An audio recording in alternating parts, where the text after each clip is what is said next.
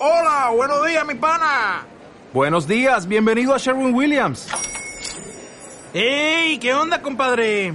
¿Qué onda? Ya tengo lista la pintura que ordenaste en el ProPlus app. Con más de 6.000 representantes en nuestras tiendas listos para atenderte en tu idioma y beneficios para contratistas que encontrarás en aliadopro.com. En Sherwin Williams somos el aliado del PRO. Entra en vigor el alto al fuego Israel, israelí-palestino. Presidente de México anuncia que vacunación anticovid para adultos de 40 a 49 años comenzará antes.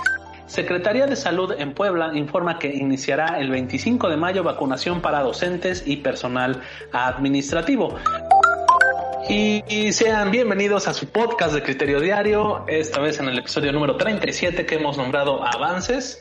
Hoy es viernes 21 de mayo, es una tarde pues un poco nublada ya, ha bajado un poco la temperatura, pero estamos muy contentos de estar con ustedes como cada viernes. Y bueno, pues mis compañeros, ahora no tenemos el equipo completo, pero pues eh, lo vamos a hacer un poco más dinámico, ¿no? Está, ahora voy a, voy a empezar presentando a nuestro eh, colaborador de la mañanera, ese este colaborador que se merece el cielo por estar ahí tanto tiempo y estando oyendo tantas cosas que a veces son un poco controversiales, a poco son como que en sentido contrario, fuera de la razón, pero pues ahí está. ¿Cómo estás, mi queridísimo Carlos Armando Vázquez, Charlie Vázquez? Bienvenido. ¿Qué tal? ¿Cómo? ¿Qué tal? Muchas, muchas gracias. Buenas tardes. Bienvenidos al podcast de Criterio Diario. Este, y pues es un gusto, como siempre, estar con ustedes todos los, todos los viernes. Y les comparto, aprovecho que me diste la palabra para recordarles nuestras redes sociales. En Facebook nos encuentran como Criterio Diario, en Twitter como Criterio-Diario, en YouTube también como Criterio Diario y en Instagram como Criterio-Diario. Espero que disfruten del programa, que lo hacemos con mucho gusto. Perfecto, mi Charlie, bienvenido. ¿Cómo ha estado el presidente? ¿Con qué humor? Este, ya metiendo las manos en las elecciones, declarado desde hace como unos días, que le preguntan, oiga, ¿usted está en las elecciones? ¿Interviene en las Sí, claro, sí. Entonces, sí. ¿qué humor? ¿De qué humor anda? Pues eh, se, le ha visto de buen humor, digo, al final en la semana le incomodó poco una pregunta de una reportera que dijo que si ya pidió perdón a China y de una de algo que pasó hace 100 años y ya le fue a pedir perdón a los mayas y creo que a los de Marte, faltan los de Marte y no sé qué otros planetas circunvecinos, entonces dijo que cuando iba a pedir perdón por los este por los eh, por los fallecidos y por los heridos de la línea 12 del metro y pues ni modo se tuvo que que disculpar, ofreció perdón y pues como que no, no le gustó tanto, pero pues se ve que ha estado de buen humor, hoy salió de gira, este, y pues ahorita como ya le está saliendo lo de, bueno, está saliendo lo del tema de, del gobernador de Tamaulipas, pues creo que las cosas se le, se le están alineando, entonces, bueno, él porque dice que él no tiene nada que ver, que él no tiene injerencia, ¿no? Pero bueno, al final de cuentas él sugiere y él propone y él dice y pues van saliendo las cosas, poco a poco, pero ahí van. Qué bueno, sí, pidió disculpas muy a regañadientes y a título personal, no como autoridad, ¿no? Hizo la declaración ahí como muy, muy, muy... Y, pues sí, digo, ha habido muchas cosas en la semana, ya las comentaremos, pero pues sí, no, no cambia nada la, la, dinámica ni, el tono, ¿no? Que trae el presidente. Eh, vamos a ver, vamos a ver qué, qué nos depara las elecciones y cómo se pone después de eso, ¿no? Pues muchas gracias, mi Charlie, bienvenidos. Y bueno, también en las redes sociales, pues les recomendamos eh, activar las notificaciones para que estén siempre eh, atentos de todas las noticias que en Criterio Diario les compartimos. Y de la misma manera, pues le doy la bienvenida a nuestra colaboradora Ale Lobato. ¿Cómo estás, Ale? Buenas tardes. Hola, buenas tardes. Un poco agripada, Así que pido perdón por si de por sí mi voz es melodiosa, gangosa, le da un toque más padre, más chido, más enfático, más serio. Entonces, este pues, un, poco... Es que con este clima ya nada se sabe, excepto que el presidente está loco. Muy bien, Ale, bienvenida. Y aprovechando la comunicación, cuéntanos cuáles son nuestras eh, secciones de criterio diario en redes. Claro que sí, hashtag Criterio Diario al Día, donde promocionamos la noticia más importante. Hashtag Criterio Diario Efemérides, donde hacemos mención a algún evento, nacimiento, eh, descenso de alguna persona o algún hecho que haya cambiado la historia, ya sea nacional o internacional. Por ejemplo, hoy es el Día Internacional de la Diversidad Cultural que bueno, es, es importante mencionarlo, ¿no? Porque pues a final de cuentas, este, todos somos parte de la cultura, todos tenemos un poco de todos, de todas las culturas, yo creo, ya en este mundo tan globalizado. Entonces, pues, eh, se nos hizo importante mencionarlo, tal vez muchos de ustedes no lo sabían. Criterio diario haciéndolos más cultos. Criterio diario uh, fotos y hashtag la mañanera del día de hoy, donde en verdad, en verdad Charlie se está ganando que los canonicen pronto, porque cada día es más difícil encontrarle sentido a lo que dice nuestro clan Tratuan. Estas son las lecciones de, de nuestras redes sociales.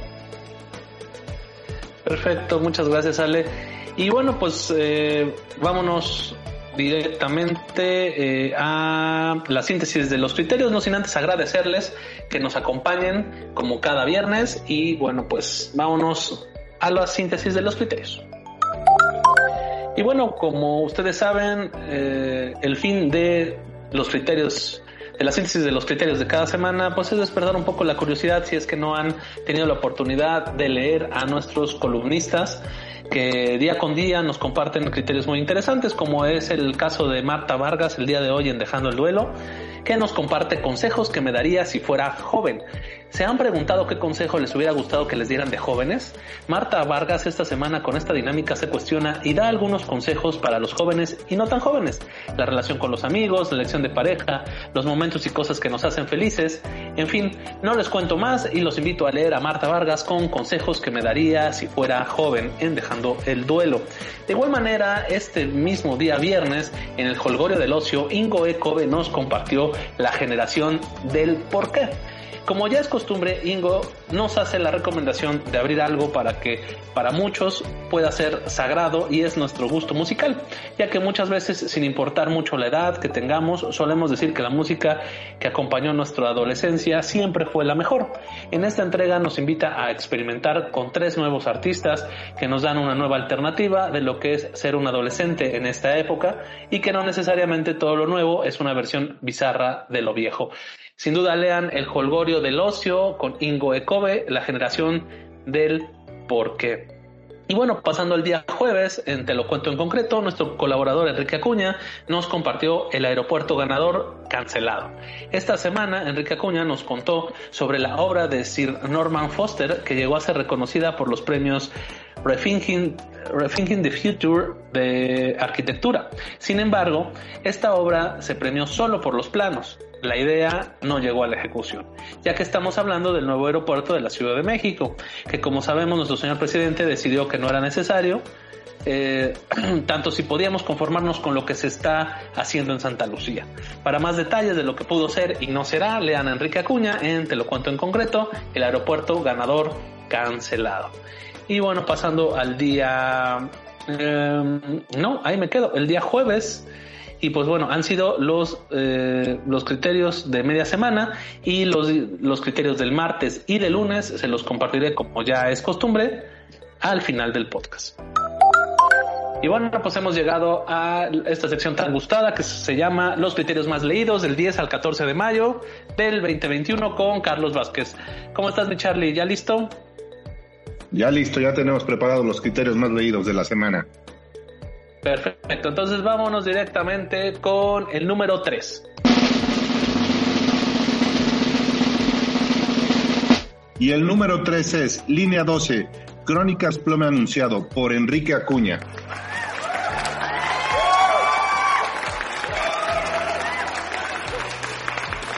Así es, el, el número 3 de los más leídos, Enrique Acuña una vez más esta vez con Línea 12, Crónica de un desplome anunciado.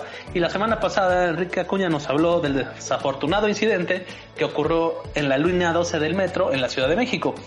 Cómo funciona la construcción de una obra como esa y el por qué es importante hacer responsables a quienes sea necesario por la falta de atención a las solicitudes de revisión de la estructura, mantenimiento y de cómo una vez más lo barato sale caro. Muchas felicidades a Enrique Acuña, es su tercer podium consecutivo en los más leídos de criterio diario. Y vámonos directamente, mi Charlie, con el número 2 de los más leídos.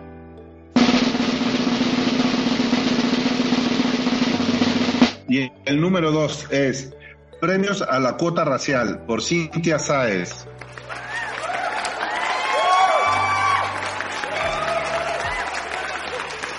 Así es, Cintia Sáez una vez más en el segundo lugar de los más leídos en criterio pop con Premios a la Cuota.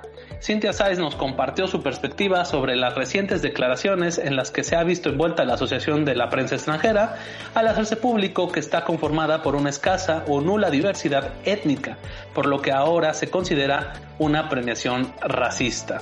Y aunque podría parecer que tiene sentido, estamos viendo, estamos viendo cómo el séptimo arte pierde la autonomía a premiar a lo más talentoso y debe premiar por cuota para ser políticamente correcto. De esto nos habla en Criterio Pop Cintia Sáez, premios a la cuota. Muchas felicidades, Cintia. Y vámonos directamente con el más leído de la semana pasada. Cuéntanos, mi Charlie.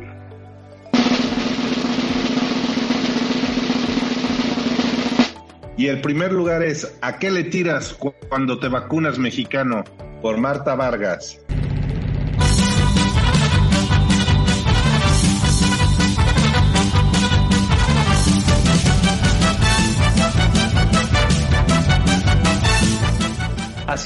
Una vez más, Marta Vargas vuelve al primer lugar, esta vez con ¿A qué le tiras cuando te vacunas mexicano? En el criterio más leído de la semana pasada, Marta hace un análisis de las generaciones que están por vacunarse en la República Mexicana. Nos referimos a todos aquellos que tienen entre 50 y 59 años y como a diferencia de los mayores de 60 que fueron llevados por sus hijos y nietos, estos tienen otra manera de pensar y se van un poco a los extremos. Por un lado, los que hacen hasta lo imposible por vacunarse, incluso buscando comprobantes de domicilio de lugares donde ya empezó eh, la vacunación antes de su lugar de origen y por otro lado los que todavía están dudando en hacerlo. Muy interesante el criterio de Marta Vargas, ¿a qué le tiras cuando te vacunas mexicano? No se lo pierdan en criteriodiario.com. Muchas gracias Marta, gracias por seguir eligiendo a Criterio Diario para compartir tus ideas. Muchas gracias a, y muchas felicidades también a Cintia Sáez y muchas gracias a Enrique Acuña y también muchas gracias a todos nuestros colaboradores que diariamente hacen criterios, que como siempre he dicho, sin ellos no seríamos nada. Y bueno, pues vamos directamente a las noticias. Eh, vamos con la noticia global que nos vas a compartir, Ale Lobato. Entra en vigor el alto al fuego Israel, israelí-palestino. Ha entrado en vigor el alto al fuego entre Israel y el grupo militante palestino Hamas en la franja de Gaza. Comenzando la madrugada del viernes 21, o sea el día de hoy, se pone fin a 11 días de combates en los que murieron más de 250 personas, la mayoría en Gaza. Tanto Israel como Hamas, el grupo militar palestino, reclamaron la victoria en el conflicto. La, la tregua se enfrentó a una prueba temprana este viernes cuando estallaron nuevos enfrentamientos en el complejo de la mezquita Al-Aqsa en Jerusalén Oriental, ocupada. El portavoz de la policía israelí, Mickey Rosefield, dijo que los palestinos habían arrojado piedras a los agentes y que en respuesta se habían tomado medidas de represión por disturbios. La lucha entre israelí y militantes palestinos en Gaza comenzó el 10 de mayo después de semanas de creciente tensión israelí-palestina en Jerusalén del Este, que culminó con enfrentamientos en la mezquita Al-Aqsa un, primer, un lugar sagrado venerado tanto por musulmanes como por judíos. Hamas comenzó a disparar cohetes después de advertir a Israel que se retirara del sitio, lo que provocó ataques aéreos de represalia. Al menos 243 personas, incluidas más de 100 mujeres y niños, murieron en Gaza, según su Ministerio de Salud. Israel ha dicho que mató al menos a 225 militantes durante los combates. Hamas no ha dado cifras de estos eh, combatientes. En Israel, 12 personas, incluidos dos niños, murieron, dice su servicio médico. El ejército israelí dice que más de 4.300 cohetes fueron disparados hacia su territorio por militantes y que alcanzaron a más de 1.000 objetivos militantes en Gaza. ¿Qué han dicho las dos partes sobre la tregua? El Gabinete de Seguridad Política de Israel dijo el jueves 20 por la noche que había aceptado unánimemente la recomendación de un alto al fuego. Los líderes políticos enfatizaron que la realidad sobre el terreno determinará el futuro de la campaña. El primer ministro Benjamín Netanyahu enfrentó críticas en algunos por, por algunas ah, personas en Israel que dijeron que había detenido el conflicto demasiado pronto. Por ejemplo, los alcaldes de Derot y Ashkelon, dos de las ciudades israelíes más afectadas por los cohetes de Gaza, estuvieron entre los que expresaron su decepción y, y dijeron que jamás debía haber sido eliminado. En una conferencia de prensa el viernes, el primer ministro dijo que Israel había exigido un alto precio a Hamas. No todo es conocido por el público todavía, ni por Hamas, pero la gama completa de logros se revelará con el tiempo, dijo. Un funcionario de Hamas dijo a la agencia de noticias Associated Press que el alto al fuego anunciado por Israel equivalió a una victoria para el pueblo palestino.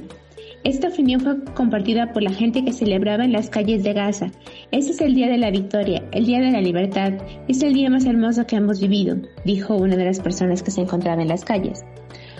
Basem Naim, del Consejo de Relaciones Internacionales de Hamas, dijo a la BBC que era un escéptico sobre si la tregua duraría. Sin justicia para los palestinos, sin, tener, sin detener la agresión israelí y sin las atrocidades israelíes. Un miembro del Buró político de Hamas, Isad al-Rashid, emitió una advertencia a Israel. Es cierto que la batalla termina hoy, pero Netanyahu y el mundo entero deben saber que nuestro dedo está en el gatillo y continuaremos aumentando las capacidades de esa resistencia, dijo. Y bueno, como lo habíamos comentado en programas anteriores, bueno, en el programa anterior, este es un conflicto que no termina hoy, definitivamente no. Solo es un alto al fuego, pero creo que es un respiro para una situación que estaba llegando ya a niveles preocupantes a nivel mundial, tomando en cuenta que no hay una forma certera de encontrarle un fin porque el territorio que se está peleando fue un territorio en teoría ocupado de manera pacífica en un comienzo por el pueblo israelí eh, a través de la historia por muchos motivos, principalmente por la Segunda Guerra Mundial cuando el pueblo judío ya no tenía lugar en Europa a donde regresar. Eh, Gran Bretaña y la, la los países de la Unión eh, decidieron pues mandarlos a Palestina, lo más, lo más cerca de su pueblo natal, ¿no? De su tierra prometida. Y los pusieron en Palestina. Desafortunadamente Palestina ya estaba ocupado por el pueblo musulmán, ya estaba ahí sus cimientos y pues de poco a poco han ido tomando más posesión del territorio el pueblo israelí y por eso este conflicto. Eh, desafortunadamente no hay fin todavía son amenazas bajita la mano de, de ambos de ambos lados, pero afortunadamente pues la gente, los civiles, la gente de a diario, los que no les interesa meterse en conflictos, hoy al menos van a poder dormir tranquilos, cosa que no han podido hacer en 10 días, que vaya, no, no me imagino vivir ese tipo de crisis, ese tipo de, de estrés, ¿no? Entonces, pues Alhamdulillah, como dirían los musulmanes, gracias a Dios, para los que no hablan árabe, eh, por hoy todo está contenido. Sí, la verdad es que es una buena noticia el alto al fuego. Mm, como tú bien dices, bueno, pues va a ser solo, solo se cerró un capítulo más, porque pues van a venir muchos más y seguramente por cualquier otra, pues leve cosa, pues seguramente leve desacuerdo, pues va a volver, va a volver esta situación. Esperemos que no, que no se dé así, pero pues la historia pues es lo que nos marca, ¿no? Yo leí en redes sociales, por ejemplo, un, un mexicano que su papá vive allá, bueno, pues es, de hecho es de Israel, es israelí. Y le, pues ya un señor grande, me parece que tenía 90 años, me parece, y vive ahí, y le, le hablaba por teléfono, le decía, no tienes miedo, papá, de que pues, algo pase o que te pase algo y eso. Y pues la verdad es que eh, pues, la respuesta del Señor fue mucho como la cultura que tienen, ¿no? Este, los judíos que viven por allá y también de otras religiones. Pero bueno, sobre todo el tema de los judíos decía, bueno, pues mira, si los nazis no pudieron conmigo, dudo que ellos puedan conmigo ahora, ¿no? Este, obviamente, pues no es la realidad, ¿no? Porque pues digo, llega un bombazo, te mata y tan tan. Pero pues es un poco para entender cómo es la cultura, ¿no? De la mentalidad, claro. la, mentalidad de los que viven por allá. Entonces, pues obviamente si han crecido así, ¿no? Este, están muy acostumbrados a las adversidades, este, y toda esta cultura, ¿no? De estas dos religiones que están ahí, que conviven, bueno, de esas tres, ¿no? Sí. Pues hay tres, hay tres, este, conviviendo, entonces, bueno, pues esperemos que eh, sea para bien de, pues, del mundo y de las poblaciones que están ahí, que como tú bien dices, los que ni la deben ni la temen, pues no, no tengan que preocuparse por ese tipo de, de conflictos, porque aparte no es que eso haga que piensen en salirse de ahí, ¿no? O moverse, mudarse, pues no, no es, no es como que no está en, en sus pensamientos, en sus planes, ¿no? Entonces, pues sí, es, es, complicada la situación. ¿Tú cómo la ves, mi querido Charlie? Pues la verdad digo, qué bueno que por el momento se, se, detuvieron lo, los ataques. Este, digo, como comentaba ¿no? Para la tranquilidad. De poderse, de poder dormir, no sé, por lo menos por el momento una noche tranquilos. Pero pues también como tú comentabas, o sea, es, es una cultura, es una zona del mundo que están acostumbrados ya por unos cuantos años a, vivir en guerra, ¿no? Entonces yo creo que pues hay periodos largos, pero el último fue hace siete años, ¿no? Cuando se, se bombardearon. Entonces pues dejan pasar un tiempo, pues, se relajan y otra vez, pero inconscientemente o conscientemente, no sé, yo creo que ya viven con, con esa con esa zozobra de que en cualquier momento, por cualquier motivo, puede, puede detonar un conflicto, ¿no? O sea, ah, me viste feo, ah, peleas o sea, cualquier cosita buscan para pelearse, pues como lo, como lo mencionaban en la nota, ¿no? Este, que pues por el momento ganó Israel, es lo que comentaba, decía la nota, ¿no? Si no me equivoco, decía que ellos habían ganado, ¿no? Por Pues el sí, cese al ambos- fuego. Ambos, eh, ambas partes dicen que es una victoria para, ambos. Pero O sea- ciertamente si Israel no hubiera detenido el fuego, eh, Hamas hubiera seguido atacando. Entonces, Sí. se la damos a Israel. Ajá. bueno, ok. Entonces, digo, por el momento, pues qué bueno que, que se detuvo el alto al fuego, ¿no? Porque al final de cuentas la gente de a pie, la gente, pues la gente común y corriente como nosotros, pues es, la que resulta afectada, ¿no? Y pues ojalá y, dure un poco la paz en el momento en, en esta zona y pues que siga adelante, ¿no? Porque sí es bastante complicado. Digo, nunca he estado en una guerra y espero nunca estarlo, pero pues por las imágenes se ve que es, es horrible, ¿no? Entonces, ojalá y dure, dure este, este, este pacto de paz un tiempo considerable, pues para que, que se, se- la gente vuelva a su vida habitual, ¿no? Sí, pues sí. Esperemos y, veram- y veremos, le daremos seguimiento de cuánto tiempo tarda este, este periodo de cese al fuego, ¿no? Tal vez no de paz, porque pues, obviamente no hay paz, es tensa calma, pero pues sí, le daremos seguimiento. Pues muchas gracias, Ale, y vámonos directamente con la siguiente noticia. Bueno, vámonos con la noticia nacional. Cuéntanos, mi querido Charlie, ¿qué nos traes? Claro que sí. Presidente de México anuncia que vacunación anticovid para adultos de 40 a 49 años comenzará antes. Andrés Manuel López Obrador, presidente de México, anunció este martes 19 que habrá más puntos para realizar la jornada de vacunación contra el coronavirus y así concluir la inmunización de toda la población en el mes de octubre del 2021. Esto lo mencionó durante la rueda de prensa matutina que realiza cada mañana en Palacio Nacional y estuvo acompañado de autoridades sanitarias. Por lo tanto, mencionó que se están conformando más brigadas y se van a instalar más centros de vacunación para poder cumplir con este propósito de terminar en octubre toda la vacunación.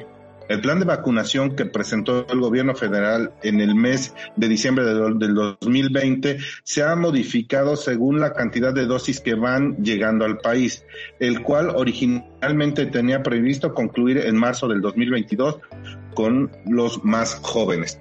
De los, 100, de los 126 millones de habitantes en México, se han administrado 23 millones 201 mil 884 dosis de diferentes laboratorios y 10 millones 652 mil 500 personas han podido completar su esquema de vacunación.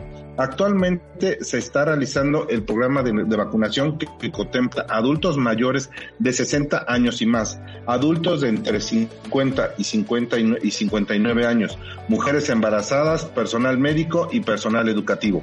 Recordemos que López Obrador declaró que en el mes de mayo terminará la vacunación para maestros y que en el mes de julio iniciará la vacunación para adultos mayores de entre 40 y 49 años. Afortunadamente van bien las cosas. Todavía no se puede cantar victoria, pero es ya muy evidente que está bajando el número de contagios y lo más importante, el número de fallecidos. Eso nos comentó el presidente de la República en su conferencia mañanera de los martes en el pulso de la salud.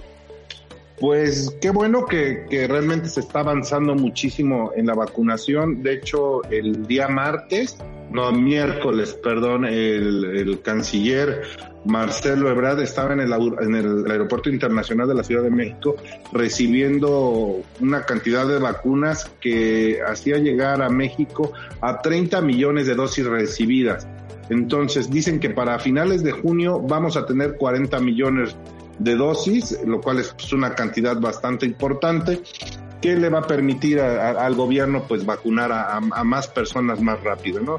De hecho, ya está considerando a, los ancianos de 40 a 49 años para que se les inocule y, pues puedan, puedan seguir con su, con su vida normalmente. Esperemos que así sea este y este y nos toque la vacuna pronto, ¿no? A partir de julio ya nos toca a los ancianitos de 40 a 49 años como salió el meme, ¿no? De que ya ya son ancianos, somos ancianos de esa edad, entonces esperemos que nos toque pronto. ¿Qué opinan?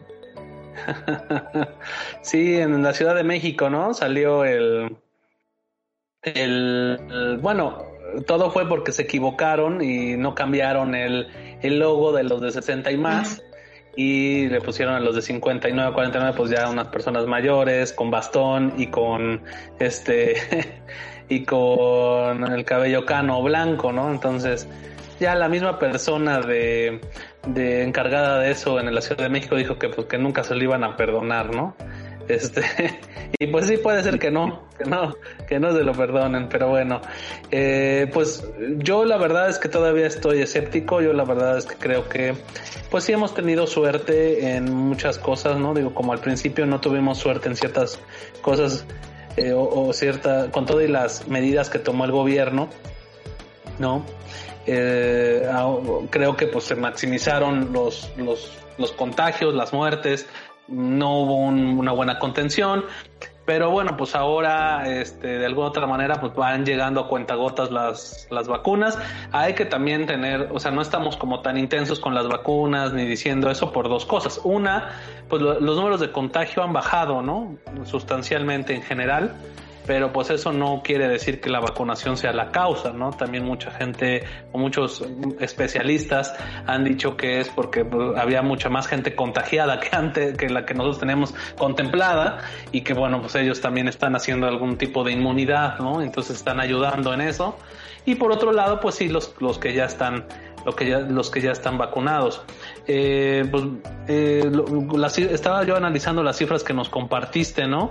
126 millones de habitantes, 23 millones 201 mil más o menos dosis eh, de diferentes laboratorios, pero pues hay que aclarar que hay unas que son de dos dosis, entonces tienen registrados que son 10 millones 652 mil 500 personas que han podido completar su esquema de vacunación, por lo que estamos bueno, en una, podemos concluir en lógica como muy simple, que el resto de las vacunas pues son de gente que ha estado solo en un, o sea, que solo tiene una dosis, ¿no?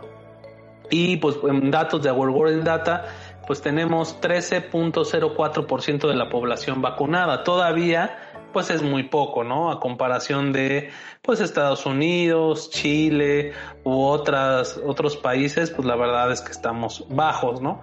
Lo bueno de esto que es pues que los niveles de contagios han bajado, digo, al fin y al cabo están bajando los muertos por día han estado bajando bastante, entonces, pues no sé si vieron, pero pues ya hay muchos estados en verde, ¿no? Este, no sé si eso también sea bueno o no sea bueno, ¿no? Este, la Ciudad de México está en amarillo, ya los partidos de fútbol ya tuvieron gente, este, ya no solo es 30%, me parece que hay hasta 50%, el Cuauhtémoc va a tener 50% de gente, eh, no sé si tuvieron la oportunidad de ver el partido del pueblo el día de ayer, pero en, en en Santos, en Torreón, no se veían espacios entre las, o sea, se veía que estaba casi lleno, casi no se veían espacios de sana distancia. Entonces, eh, la verdad es que incluso, bueno, no sé si también escucharon que al Pachuca en la semifinal, bueno, en, los octavos, de, los cuartos de final de con el Puebla, digo, no, no estoy, estoy ya mezclando temas con, con quién fue, con el América, este también metieron gente de más y de hecho la federación puede ser que lo sancione. Entonces, híjole, yo creo que también, digo, hay que ser más cautos, hay que seguir, obviamente hay que seguir con las medidas, pero pues todavía estamos muy lejos. No sé si, ya también escucharon que, bueno, pues eh, me parece que hace dos semanas el presidente Biden en los Estados Unidos ya eh, modificó un poco el tema del cubrebocas y ya no es obligatorio en lugares este, exteriores, solo en lugares cerrados. ¿No? O sea, ya puedes ir por la calle sin cubrebocas y no hay problema. Digo, también hay que tener en cuenta que pues allá la vacunación pues ha avanzado mucho más que aquí, ¿no? Ojalá y sí eh, se puedan vacunar las personas. Ojalá ya te toque, Charlie, ¿no? Pronto. Este. Eh, y ojalá y sí sea cierto lo que dice el presidente que vamos a terminar en octubre y en octubre vamos a estar todos vacunados, cosa que la verdad es que al paso que vamos, pues se me, se me hacen muy lejos y seguramente sí vamos a acabar el, siguiente año, ¿no? Eh, y otro de los temas, pues es que eh, Estados Unidos ya ha abierto públicamente y legalmente que puedas irte a vacunar allá, entonces ya no tienes que o sea, fingir ni, ni decir que vives allá, ni fingir nada, o sea, literal puedes decir que, incluso puedes decir me vengo a vacunar y te sellan tu pasaporte y te dejan pasar, porque pues realmente eso es lo que están este, pues promoviendo, ¿no? Eh, hay gente que dice que, bueno, pues que al fin y al cabo están como en muchas otras cosas, están acaparando las vacunas y están dándoselas solo a las personas, bueno, a los países que ellos deciden, pues puede ser también, pero lo, al fin y al cabo el hecho es que pues su población está más protegida que la de nosotros y su vacunación sí ha sido un éxito y pues sí han, se han dado a la tarea de hacerlo, no como que nosotros, en mi percepción, siento que el presidente como ve que ya la cosa ya pasó, como que ya todo está en esa calma y está más este, preocupado pues en sus cosas, en la elección, que en el tema de la salud, ¿no? Eh, finalmente, digo, con esto cierro mi comentario, creo que ya, me, extendí, bastante. Eh, estuvimos viendo que ya algunos de nuestros doctores amigos y conocidos pues ya están eh, formados o estuvieron formados esta semana para que les aplicaran privados, obviamente, para que les aplicaran la primera dosis de la vacuna. Eh, eso está también muy bien, sin embargo, pues bueno, creo que la logística también dejó mucho que desear y, veíamos cómo pues eh, estaban formados en, el, en la lluvia, en largas, largas horas y pues también hay que entender que ellos pues viven de un trabajo que tienen que hacer y que tienen que estar ahí por hora o por consulta o por o por terapia o por lo que tengan que hacer, ¿no? Entonces eso también creo que se vio una desconsideración por parte de los organizadores, pero bueno, espero que al fin y al cabo el fin final pues, cada vez haya más este doctores privados y colaboradores eh, de la salud eh, privados que estén vacunados porque pues al fin y al cabo pues deberían de haber debieron haber sido prioridad hace mucho tiempo. ¿Tú cómo lo ves, Ale Lobato? Pues mira, afortunadamente, como dices, este, yo quiero agradecerles a todos, todos, todos los que se han tomado la molestia de ir a Texas, de ir a los países, a las ciudades fronterizas con Estados Unidos, a pasear, a conocer museos, a este, comprar shampoos de un solo uso, Este, porque eso como sea está ayudando también a que cuando nos toque nosotros seamos menos. Entonces, gracias chicos por haber invertido. Pero también em, considero que es un, un, poco plan con maña porque pues también están reactivando su economía, cosa que pues no, no hay que pasar por alto. Y em, pues bueno, si tienen la oportunidad de hacerlo, háganlo, háganlo en verdad. ¿Por qué? Porque es, es tranquilidad para ustedes, tranquilidad para sus familias, tranquilidad para sus vecinos, tranquilidad para, para México, ¿no? Este, digo, ojalá, como tú bien dices, eh, lleguemos a la meta pronto, al menos de que en octubre todos tengamos la primera dosis, ¿no? O sea, yo con eso me quedaría un poquito tranquila. Eh, la primera dosis de la vacuna que sea. Pero, y siento que eso es más a lo que le están tirando porque no están diciendo que vamos a tener el esquema completo, ¿no? Van a estar vacunados. Nunca dijeron que con esquema completo. Pero, este, vaya, mientras siga la gente teniendo conciencia de que no sea, de que este virus no es como que te vacunas y ya puedes salir, ya puedes chupar las calles, o sea, no, gente hay que seguirnos cuidando, hay que seguir manteniendo la distancia y aparte, en verdad, eh, no les da cierta tranquilidad salir a la calle y saber que le puedes gritar al güey de enfrente, aléjate de mí metro y medio, a mí me, gusta mucho eso. y me gusta mucho el hecho de, de, de, saber que no tengo que estar compartiendo virus con gente, o sea, yo, a pesar de que, de las, de que en algún momento, ojalá a finales de este año, digan que ya no es necesario el cubrebocas, yo creo que yo al menos lo voy a seguir usando porque no sé si a ustedes les ha pasado, tal vez es un poco de síndrome de estrés postraumático, pero yo ya no me siento segura sin él ya de ver a la gente sin él, incluso en sus coches, que pues todos sabemos que no es necesario usarlo en el coche con una persona que convives todo el tiempo, no es necesario llevarlo. Ya ver gente en la calle sin cubrebocas me, me causan como, como tics nerviosos, pero bueno, así soy yo. Pero este, afortunadamente lentos, pero ahí vamos, eh, eh, todavía creo que ya esta semana ya se va a dar por terminado, aunque no creo que haya sido completo, el tema de las personas de 60 años y más. Eh, creo que tienen hasta este fin de semana para irse a, irse a vacunar, eh, porque se había dicho que podía ser en cualquier momento, en cualquier día, casi casi el último día de vacunación va a poder llegar las personas. En teoría se puede, sí, siempre van a ser bienvenidos, por lo que entiendo que ha dicho el presidente, o no sé si fue el secretario de salud, pero pues también hay que llevar cierto orden, ¿no? Entonces eso es importante. Y pues ya, solamente nos toca esperar. Ojalá que sí sea pronto que vacunen a los de 40 a 49 años, porque pues pues ya no están tan lejos de uno, ya, ya nos queda más cerquita. Aunque yo tenía la esperanza, honestamente, de que fuera así como los de 40 y los de 30, para que fueran un tipo de, de conocerse, de platicar en la fila, de tal vez encontrar el amor de tu vida. Ya no encontrar a tu sugar daddy porque pues ya en edad, pero pues encontrar así como una buena pareja, estable económicamente. No sé, eh Aspiraciones que tiene una, ¿no? Se, van a ir arregladas a la vacuna. Claro, así es, el pelazo, el indomable, por supuesto. Pues bueno, digo, la verdad es que sí, este López Gatel fue el que dijo que eran bienvenidos, ¿no? Que siempre son bienvenidos los adultos mayores de 60 años.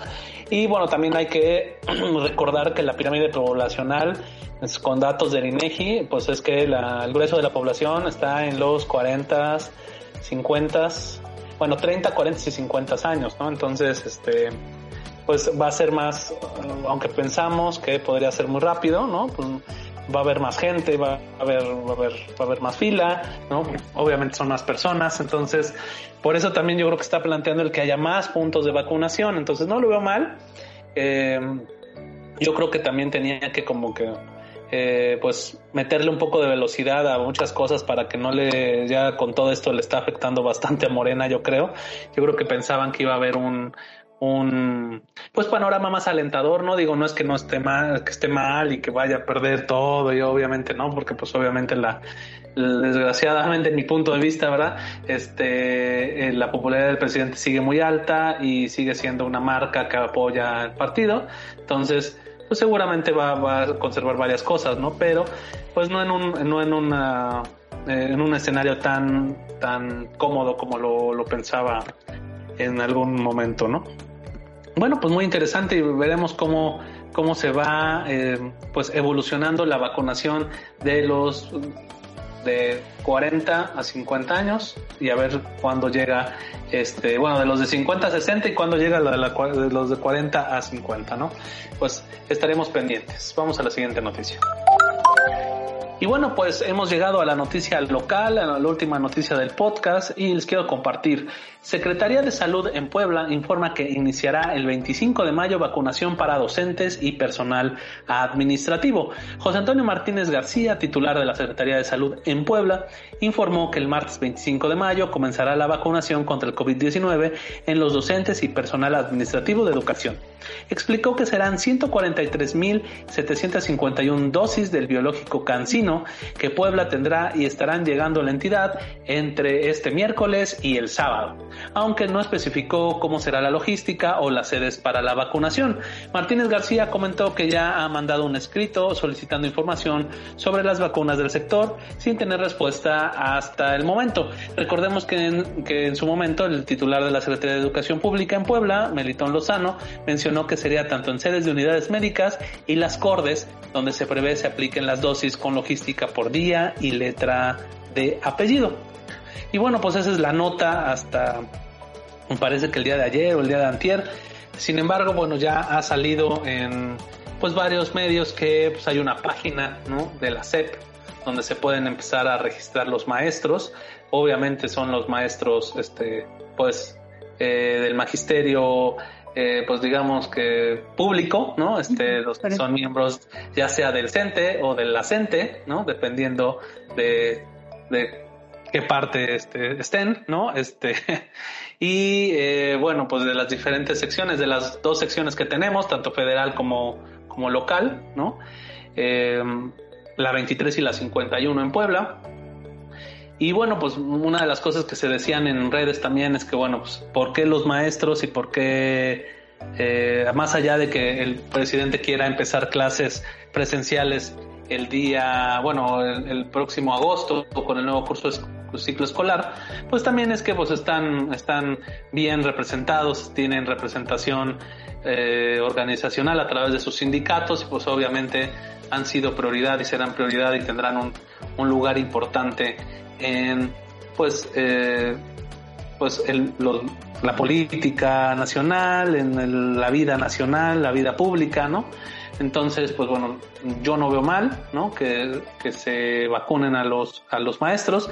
Sin embargo, sí, no, no creo en lo personal que este pues que pueda ser una buena opción solo empezar clases solo vacunando a los maestros, porque bueno, pues al fin y al cabo los alumnos, ya sean niños o sean adolescentes, pues también se pueden contagiar y a la vez pues pueden ser un agente que puedan contagiar en sus casas si es que este, pues no todos van a estar vacunados, ¿no? Digo, si los tiempos nos dieran, más o menos como lo dice el presidente, pues bueno, realmente, ¿qué sería? De agosto a octubre, eh, el tiempo que eh, la gente estaría sin vacunarse, ¿no? O sea, cuando podría haber un miembro, un miembro de, de la familia sin vacunarse, ¿no? Sin embargo, pues bueno, yo no creo que en octubre estemos todos vacunados, ¿no? Entonces, pues no sé, eso también lo podemos poner en, en una quiniela. No sé si de veras empecemos completamente las clases en, agosto. También hay una muy buena columna de Paul Bonilla esta semana donde dice, bueno, estamos preparados todos. Y bueno, pues pone varias, varias partes, ¿no? O sea, estamos preparados otra vez para que haya tanto flujo de coches, tanto tráfico, el, servicio público, estamos preparados en infraestructura, estamos preparados en muchos, en muchos este, aspectos, ¿no? Muchas escuelas han estado cerrado, cerradas mucho tiempo y de por sí no tenían los mejores servicios y ahora no necesitarán una rehabilitación, no necesitarán un mantenimiento, una revisión. Pues bueno, son muchas cosas. Al fin y al cabo, los maestros en Puebla y el personal administrativo empezará a vacunarse este 25 de mayo. Ojalá y sea un éxito, ojalá y también tomen en cuenta a los maestros privados, porque también son maestros, y no les apliquen al final lo mismo que les hicieron a los médicos privados y pues iremos viendo cómo va la evolución. ¿Ustedes qué opinan? Eh, y sobre todo, eh, les agrego la pregunta, ¿creen que regresemos a clases presenciales casi al 100% en agosto? Si quieren, empezamos contigo, mi Charlie. Este, pues yo sinceramente no lo creo, este, digo, he visto noticias y eso, y están empezando, por ejemplo, en Campeche, que se supone que iniciaron 70 escuelas, solamente van así como que tres o cuatro niños dos días a la semana, este, y solamente aclarar dudas. Y que regresemos, no, no lo creo, ¿no? Porque, vaya, o sea, con un niño que se contagie en una escuela o un niño que llegue contagiado va a hacer eso, bueno, no no quiero ni pensarlo, ¿no? Entonces, yo digo que sería conveniente este, no sé por cuál es la prisa de forzar a que regresen los niños a un mes de clases, que lo está llamando como regularización. Si mejor, bueno, ya mi consideración sería más conveniente, pues ya mejor espérate al siguiente ciclo escolar. Iniciamos bien, como dices tú, preparas a las escuelas, ¿no? Porque hay escuelas públicas, no sé, aquí por la Cruz Roja, aquí en Puebla hay una escuela en la parte de atrás de la Cruz Roja no recuerdo el nombre, pero literal está, parece que está abandonada la escuela. en la fachada ya se le quedaron los azulejos, ya le creció hierba en las ventanas. O sea, y si así piensan que van a regresar los niños o los adolescentes, porque es una secundaria, a clases, pues está complicado, ¿no? O sea, no sé cómo estén los baños por dentro, porque pues se les estanca el agua y no quiero pensar a qué huele eso, ¿no? Entonces, si no se tienen las condiciones adecuadas para regresar, yo creo que lo, lo más conveniente es lo que tú comentas, ¿no? Primero es hacer un, una revisión de, cómo están las escuelas. Me refiero a las públicas, ¿no? Porque las, las privadas, quiero pensar que como se siguen cobrando colegiaturas y todo, pues les están dando el mantenimiento que requieren, ¿no? Pero las públicas, sinceramente yo sí, yo sí lo dudo, ¿no? Y sería bueno que, que se les hiciera una revisión y que las autoridades este, de la Secretaría de, Educación pues hicieran una revisión, ¿no? Escuela por escuela, hasta que digan, a ver, esta escuela ya con las medidas sanitarias este, mínimas indispensables, pues ya ellos ya pueden arrancar, ¿no? Ah, y así, ¿no? Escuela por escuela, yo, yo entiendo que va a ser muchísimo tiempo, pero pues de aquí inicia el siguiente ciclo escolar, yo creo que sí les daría tiempo de, hacer una revisión, o sea, pues por encimita, ¿no? Para que los niños tengan, tanto los niños como los maestros tengan las condiciones adecuadas para regresar a clase. Sí, claro, y bueno, también digo, obviamente nada más nos fuimos por esa parte, pero también estamos conscientes que hay mucha, mucha muchos niños, ¿no? Muchos eh, adolescentes, jóvenes Digo, ya cuando es más, más, más grande, pues ya busca más uno la, pues la forma de cómo aprender, ¿no? Pero sí me queda claro que hay, pues un sesgo de, de pues de marginación para ciertos niños que quieran, quisieran estudiar y no pueden porque pues no, igual no tienen acceso a ciertas cosas, ¿no? Es el, caso de Campeche, ¿no? Por eso era, eh, decía el presidente y en eso creo que estaba de acuerdo con él, es que ¿sabes qué? Eh, pues es que no hay manera de que estos niños aprendan desde su casa, porque pues ni siquiera la tele, ¿no? Tienen que ir forzosamente. Por eso también buscaron el, modelo, pues, este que pareciera híbrido, ¿no? De que vas unas veces, vas otras veces. Pero lo que sí es cierto, y lo comentábamos, me parece que ayer nosotros, antes de grabar el podcast, es que, pues obviamente, el, lo que aprende un niño, un estudiante, sobre todo en los, en los eh, yo digo, en, digo, no soy docente ni pedagogo, ni mucho menos, eh, ni experto en el tema, pero yo creo que sobre todo los más chicos, pues es más complicado, ¿no? Que aprendan pues como más, eh, si a nosotros que luego queremos tomar cosas en línea, se nos, se nos dificulta, es más tedioso, es complicado pues la lectura de comprensión en general, ¿no? Este, las dudas, todo este tema tipo asesoría, pues si a nosotros, este, siendo, siendo adultos, responsables, dicen, este, se nos cuesta trabajo eso, ahora imagínense pues a los estudiantes, a los más chicos, ¿no? Este, pues creo que sí es, sería, es complicado y, y no están aprendiendo lo que deberían de, de, aprender, ¿no? Eso también pues hay que ponerlo en la balanza, ¿no? No creo, aún así, que valga más la pena meterlos a la escuela a fuerza y sin haber condiciones a pues esperar un poco más tal vez a que la, las condiciones estén, el, el plan de vacunación nacional avance un poco más y pues ya sea un poco menos el riesgo, ¿no? Porque pues al fin y al cabo este año tampoco vamos a erradicar la pandemia. ¿Tú cómo lo ves, Ale Lobato? ¿Qué piensas al respecto? Pues quería retomar dos puntos, creo que son dos o tres, que mencionó Charlie con respecto a, por ejemplo, eh, las lo que es um, la manera en que se va a regresar. Se supone que sí, no estoy segura bajo qué eh, parámetros, pero sí va a ser escalonado en un grupo de 20 niños eh, van a ir unos los días lunes y miércoles, otros días van a, otros niños van a ir los martes y jueves y los que tengan un poquito más de rezago eh, van a ir los días viernes. Esa es la primera intención.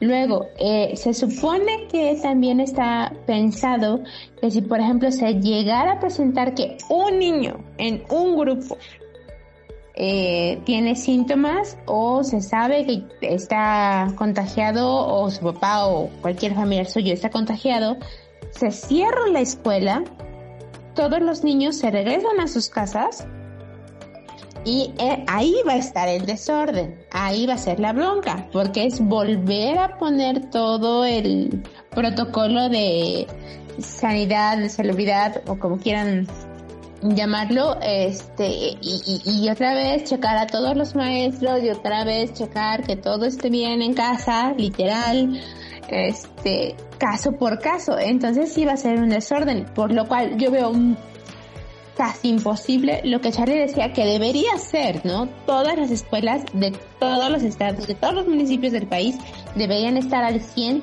siempre, pero sabemos que esa no es la realidad en México. Y creo que en ningún país honestamente. Pero em, también eh, en cuanto a la vacunación a los maestros del, eh, de escuelas privadas, me parece que sí, también están contemplados ya para la vacunación. Eso lo sé de primera mano porque mi hermana es, es docente en, en una primaria y también ya le están, ya le dijeron que le va a tocar todavía no saben bien la fecha porque igual va a ser por apellidos, pero que sí le va a tocar dentro de las fechas que está marcando eh, la Secretaría de Salud.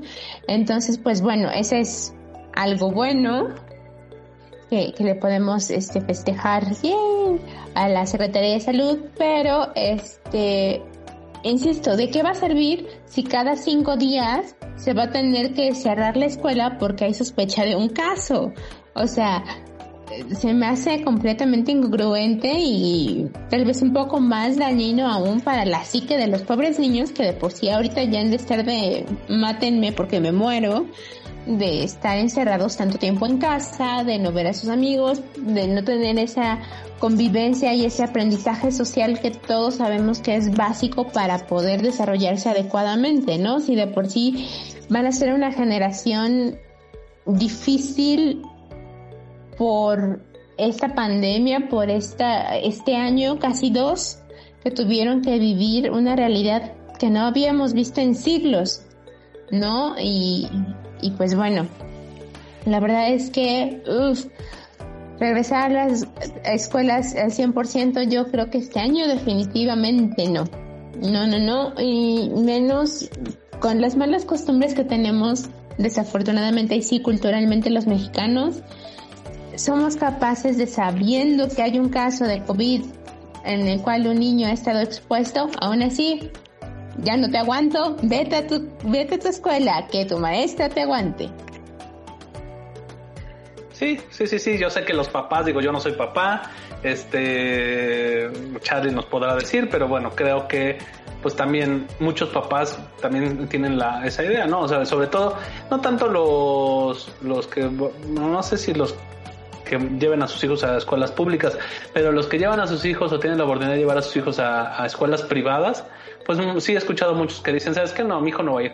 O sea, aunque le digan que tiene que ir, no va a ir. O sea, y que le hagan como quieran y de hecho pues por eso no sé si se han dado cuenta pues digamos que las escuelas más reconocidas eh, privadas de Puebla pues han estado diciendo que manejan ya un modelo híbrido en el cual pues pueden o sea para que no, no nos metamos en eso y como obviamente las escuelas necesitan el recurso de las colegiaturas, dicen pues no se preocupe señor, usted decide, si quiere mandarlo lo manda y si no lo manda pues que tome su clase en línea, ¿no? Obviamente con pues las responsabilidades que debe de tomar, con las implicaciones que es eso, que bueno, que dependiendo de la edad, pues obviamente necesitan a alguien que les esté, que les esté checando, ¿no? O sea, pues es muy difícil que a esa edad, digo, nosotros tuvimos, todos tuvimos esa edad, pues que siempre, que siempre estés bien focus, enfocado y con ganas y motivado para aprender, pues no, hay días en los que la neta no quisieras ni prender la computadora, ¿no? Y pues necesita estar ahí tu papá, tu mamá o alguien que te esté diciendo, órale, órale, güey, uh, échele ganas, porque si no, está cañón, ¿no? ¿Cómo ves, mi Charlie? Tú que sí tienes esa experiencia. Perdón, se te cortó un poco, de, no sé, escuché la experiencia. Ah, no, yo decía que tú que tienes la experiencia, ¿no? Porque tú sí tienes hijos, lo tienes en casa, porque decía que no siempre es, es fácil eh, pues a esa edad, pues tener como la disciplina de que siempre estés enfocado en, pues, eh, hacer tus deberes, hacer tu tarea, atender la clase, ¿no? Sí, de hecho, luego, varias veces, o sea, veo, vengo y veo a Diego porque él trabaja aquí en la, en la sala y pues hay ratos que veo que literal está cabeceando, ¿no? Por ejemplo, les dan clases de taekwondo por, por este, o sea, les dan clases de taekwondo, o sea, no, se levanta dos minutos, hace dos, tres patadas, se estira tantito y se sienta, ¿no? O sea, realmente, pues poner la atención a todos los niños, la verdad, sí, sí, lo, sí lo, sí lo veo que es muy complicado y muy pero sobre todo porque ellos no estaban eh, acostumbrados a estar, Diego empieza a 7.45 clases y termina a las 3, o sea, estar ocho horas sentado frente a una computadora con lapsos de 10 minutos entre clase y clase, pues sí está complicado. La verdad los aburre, luego, o sea, se nota que se cansa, pues, o sea, empieza a ver la postura del sentado y luego terminan las clases y toda la tarde haciendo tareas. Entonces sí, sí, la verdad sí está complicado y creo que sí es necesario que regresen a clase, pero pues creo que ahorita todavía no es el momento, ¿no? Y, y si pues me dan la opción de que pueda ir o no, pues yo preferiría que no, ¿no? Hasta que ya esté, esté vacunado por lo menos un porcentaje más alto de la población, no el 13 que comentabas hace rato. Sí, claro. Pues bueno, pues muy interesante el tema. Qué bueno que los maestros ya se les va a, vacunar. De verdad, este, no se trata de que, ah, todos contra los maestros o porque a ellos. No, obviamente no. Hacen una labor, este, muy importante en mi punto de vista. Deberían de tener mejores condiciones. Deberíamos de tener, deberían de tener un mejor lugar en la cultura mexicana, seguramente. Debería de ser una profesión más valorada, sí, obviamente. Este, pero, pues, eh, estamos, estamos muy, muy agradecidos con ellos de todos los niveles, de todos los públicos, privados, ¿no? La verdad es que la labor del maestro es, es pues de reconocerse, ¿no? Eh, sin embargo, pues sí también pues, queda mucho por hacer y quedan muchas otras profesiones que también están en peligro, que necesitan o que están expuestos todos los días, que necesitan una vacuna. Cuéntame, Ale Lobato. Solo un último comentario, por favor principalmente las señoras madres de familia que nos estén escuchando, ya tuvieron que lidiar con sus bendiciones durante un año. Multipliquen eso tal vez por 40. Durante 8 horas, más o menos es lo que dura un día de clases. No se vuelvan a quejar de si en la lista de útiles les piden dos cajas de Kleenex o tres eh, paquetes de plumones de pizarrón, que tal vez sí serían cosas que debería brindarle la escuela. Tienen razón en eso. Pero si la maestra se quiere llevar dos de las tres cajas de Kleenex a su casa, déjenla. En verdad, o sea, creo que después de esta experiencia, los maestros deberían en verdad ser la profesión más valorada después de los médicos y de las enfermeras, más valorada en este país.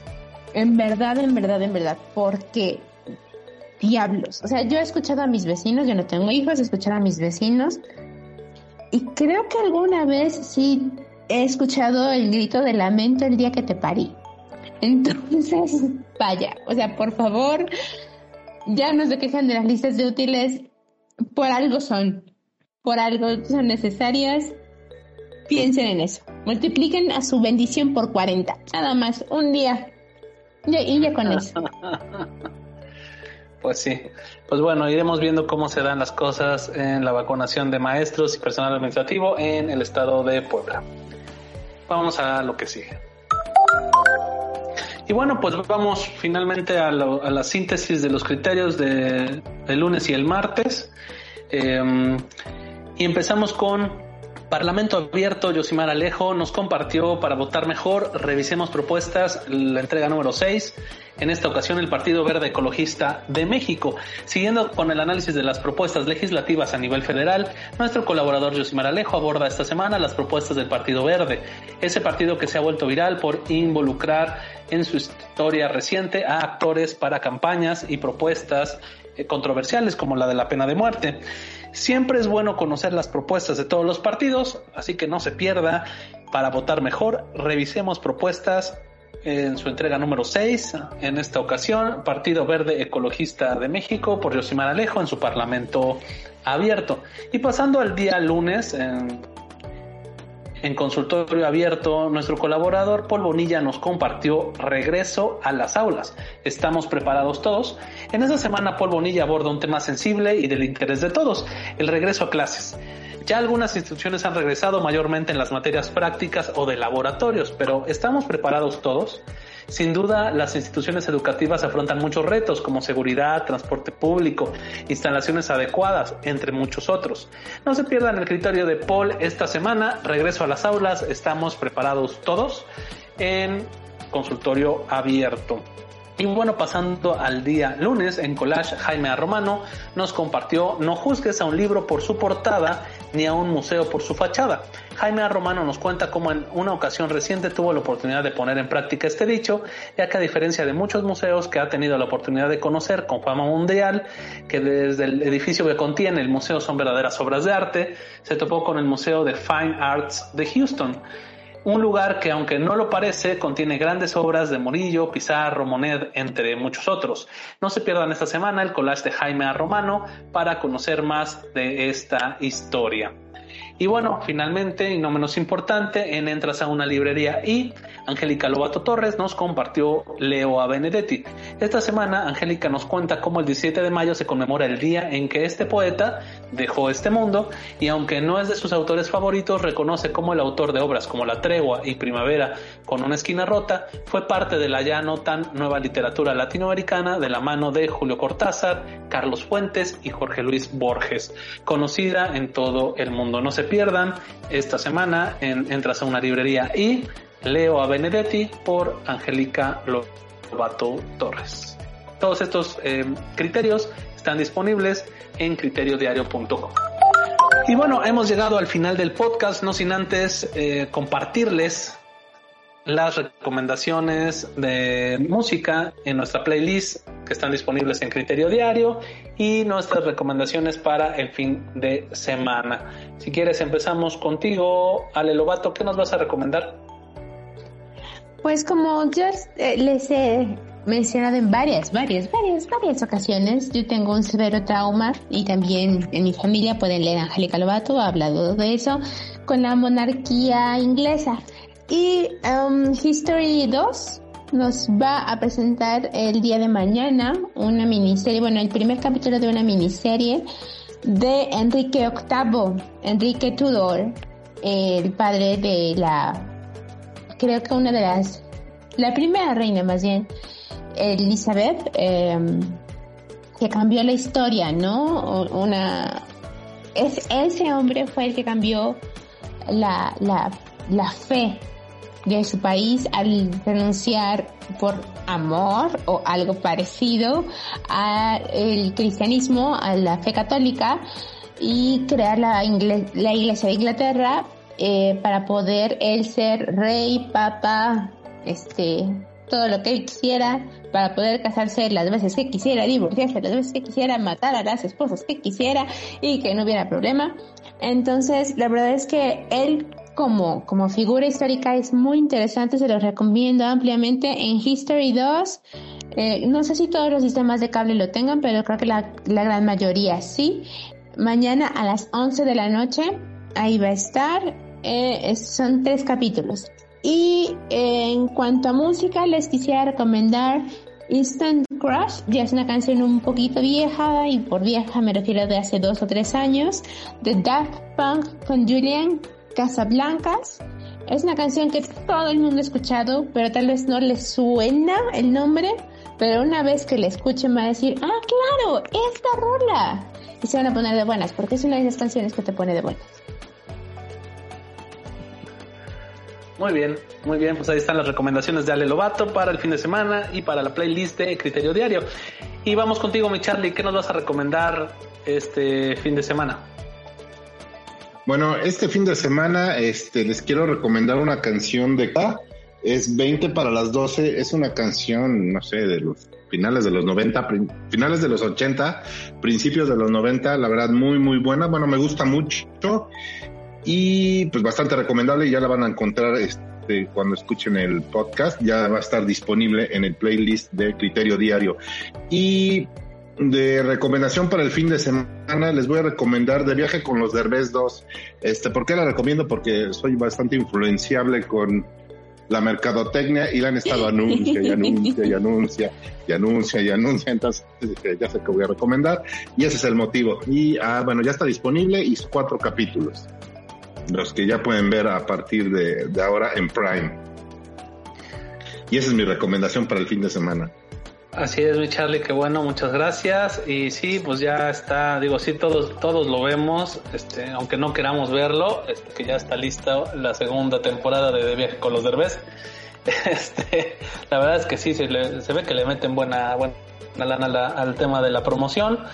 Y pues sí, ya, yo de hecho ya está, yo he visto en redes sociales este, pues pequeños cortos o pequeñas este, partes, ¿no? Entonces, la verdad es que sí, sí tienen buena mercadotecnia. Y luego, eh, y luego le ponen un pedacito de canción de Juan Gabriel, pues peor, ¿no? Entonces, así que más se te queda uno. Así es que pues, de eso también es mercadotecnia, porque supongo que tienen que pagar derechos y todo eso, ¿no? Entonces, pues bueno, eh, la verdad es que sí, si alguien ha sabido de alguna otra manera, este, pues tener como su marca, promoverse y seguir vigente por años y años, es este Eugenio Derbez, ¿no? Y también separarse un poco de, de lo que es este Televisa, porque pues sabemos que está bien si, si, no, no, no das, o sea, juntos pero no revueltos, ¿no? Si tienes ahí como, como, si depende 100% de la televisora, pues bueno, pues obviamente a veces es muy complicado bueno, pues quien quiera verlo y quien le llame la atención, pues bueno. De hecho, el del anterior yo conozco gente que incluso contrató Prime para ver la temporada de los Derbez. No les voy a quemar no les voy a decir quiénes, pero este varios, varios, varios lo hicieron. Este, ah, bueno. pero bueno, ahí tiene muchas otras cosas buenas, ¿no? Está bien. No, exacto, exacto. O sea, realmente, me, por ejemplo, ahí ya entendería yo a Charlie. Ver la primera temporada decir, ¿qué me puede ofrecer el genio de Derbez para querer pagar por verlo? Pero que sean dos temporadas, bus. Ok, cada quien, cada quien. Y bueno, cada pues... peso esos 99. bueno, ya viene el, hot sale y yo creo que también Amazon va a tener este buenas, buenas promociones y seguramente ahí eh, pagando el Prime pues también tienes ahí el beneficio de los envíos gratis, ¿no? Entonces bueno, el gusto culposo se puede justificar de alguna manera. Yo les quiero recomendar para la playlist de Criterio Diario esta canción que ya es clásica de Andrés Calamaro que se llama Flaca, pero acaban de sacar una versión con Alejandro Sanz, entonces la verdad es que a mí Alejandro Sanz me gusta. Y pues bueno, pues la verdad es que es una buena, una buena versión un refrito si quieren, pero es una buena versión. Escúchenla en el playlist de Criterio Diario. Y yo les quiero recomendar para el fin de semana una serie que está en HBO Go, que si ustedes tienen eh, pues el sistema de cable se pueden, es gratis, se pueden registrar y crean una cuenta, les piden ahí algo de su de su suscripción a, a su cable o a su este proveedor de TV satelital hacen su, su eh, cuenta y pueden ver pues muchas cosas de HBO Go, están sacando buenas cosas y es una eh, serie de este año que tiene de, protagonista a Kate Winslet. Si no ubican a Kate Winslet, es la protagonista de Titanic que salió con Leonardo DiCaprio. Y pues bueno, pues ya está ya madura la actriz y la verdad es que está actuando cada vez mejor en mi punto de vista. Se llama Mayor of Easttown, o bueno, Mayor of Easttown. Y eh, pues es una detective de un pequeño pueblo de Pensilvania que investiga un asesinato mientras intenta evitar que su vida se derrumbe. Y la verdad es que es, este, pues todo este tema de suspense que ustedes saben que a mí me gusta mucho, la verdad es que los tiene al borde del sillón y, pues la verdad está muy buena la serie. Está en HBO Go, Mayor of East Town y este pues, es gratis el HBO Go si tienen este algún sistema de cable o algún sistema de TV satelital. Es muy fácil. Yo la verdad estaba renuente porque decía, ay no, es un rollo y en lo que eh, ligas y todo, pero no, la verdad es que todo es muy, muy fácil y hay cuatro, cuatro capítulos ya disponibles. La verdad está muy buena la serie. Se la recomiendo mucho. Y bueno, pues hemos llegado al final de este podcast. Eh, no sin antes agradecerles que siempre han estado con nosotros cada viernes escuchándonos. Esperamos que sea una muy buena semana. Ya viene este pues se está acabando mayo, se nos acaba mayo poco a poco, entonces este pues disfrutémoslo y cuidémonos mucho, sigamos con las medidas, sobre todo con el cubrebocas y lavarnos las manos o aplicándonos gel constantemente. Y pues bueno, me despido, Ale Lobato, gracias. Gracias a ustedes, cuídense mucho. Al parecer va a llover dentro de poco, así que si tienen que salir, llévense su paraguas y tápense bien la cara, cubrebocas, lentes, este, máscara, mm, máscara de plástico, todo lo necesario, sana distancia, sentido común, tomar buenas decisiones. Y ya cuando se están del otro lado, mi gente.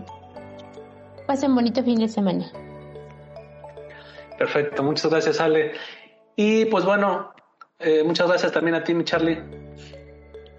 Gracias a ustedes y tengan, que tengan un bonito fin de semana y no se olviden de apoyar a la franja, ya que las poderosísimas águilas fueron eliminadas de una manera espantosa. Entonces, a los que le van al Puebla, pues tenemos otra opción, ¿verdad? Este, no todo es el América. Entiéndelo, Charlie, pues, entiéndelo, por favor. Entonces, pues apoyar a la franja, que la tiene complicada, pero bueno, no está tan imposible tampoco. Sí, perdió el día de ayer 3 por 0 con Santos, entonces sí, la verdad es que se ve complicado, sobre todo porque en mi punto de vista, mi Charlito, no, no sé tú qué opines, pero la verdad es que no están jugando como estaban jugando las primeras los primeros este, jornadas de donde donde pues, sacó mucha ventaja y por eso pudo quedar en tercer lugar. La verdad es que se ha visto, ha quedado de ver un poco el planteamiento de, del técnico, no encuentran el gol y pues así está complicado. Ahora que hay muchos otros que dicen, bueno, pues hemos aguantado dos descensos, que siempre hemos estado mal y todo eso, pues bueno, no se va, la visión del Puebla no se va a bajar del barco ahorita, ¿verdad? Obviamente el domingo va a ser este una fiesta, van a, seguramente van a llenar el Cuauhtémoc y, y pues bueno, esperando que pues llegue el milagro, ¿no? Pues sí, ojalá, ojalá y le vaya bien al Puebla para que le dé un gusto a la afición, ¿no? Que como dices tú, que ha aguantado todo, descensos, malos, malos, malos torneos. O sea, la verdad, ahorita que hay un poco de esperanza, pues meten tres. Entonces, bueno, pues ojalá, ojalá y les dé un poco de ilusión y que llegue a la final. Ya si no la gana, pues bueno, no importa, ¿no? Al menos la disputaron después de no sé cuántos años del pueblo sin llegar a, a estas instancias. Entonces, pues va. Pues es, es pues la mejor de las suertes al pueblo de la franja y pues muchas gracias a todos por acompañarnos en este su episodio número 37, avances del podcast de Criterio Diario. Hasta luego. Bye. Hasta luego.